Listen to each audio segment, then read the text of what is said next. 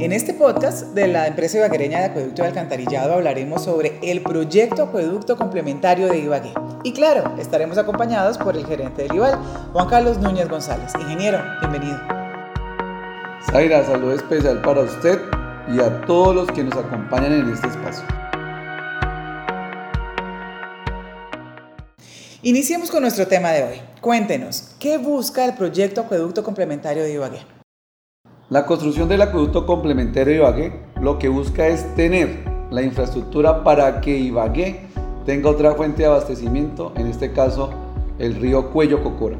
Con esto se ampliará la cobertura con agua potable a más de 25 mil familias de las comunas 12 y 13 que actualmente consumen un agua de muy mala calidad sin ningún tipo de tratamiento, así como asegurarle el servicio de agua potable a la zona de expansión de la ciudad y reforzar hidráulicamente los distritos que tenemos en el área urbana garantizando el servicio de manera continua y oportuna. ¿Cuál es el avance que tiene el proyecto para que se pueda tratar el primer litro de agua desde el río Coello Cocora en la planta del Ibal en La Pola? ¿Falta mucho? La construcción del acueducto complementario de Ibagué está dividido en varias fases y etapas. Algunas de ellas ya están terminadas y otras están en proceso de ejecución tales como la fase 2 etapa 1, en la cual el proceso avanza del 93%, mientras que la fase 2 etapa 2 se encuentra en un proceso de avance del 51%. En este punto debemos decir que esperamos que el primer litro de agua cruda del río Cuello Cocora llegue a nuestra planta de tratamiento de la Pola en el primer semestre del año 2021. Debemos hacer claridad que el proyecto se encuentra desfinanciado y que actualmente necesitamos cerca de 62 mil millones de pesos para poder completar todas las fases y etapas que tiene el proyecto. Entonces, ¿cuál es el objetivo que tiene la administración Ibagué Vibra con este proyecto? El objetivo del señor alcalde en su plan de desarrollo es que a través de la empresa ibaguereña de acueducto alcantarillado es terminar este proyecto y poder entregar agua potable con calidad a los usuarios ibagreños que aún no tienen o no cuentan con ese servicio público. Actualmente ingenieros están ejecutando obras, ¿verdad?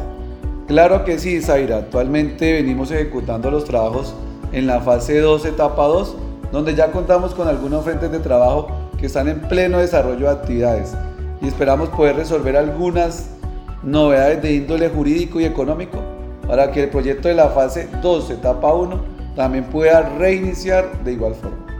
La inversión en este importante proyecto, ¿de cuánto es? ¿Y se tiene recursos suficientes para terminarlo, ingeniero?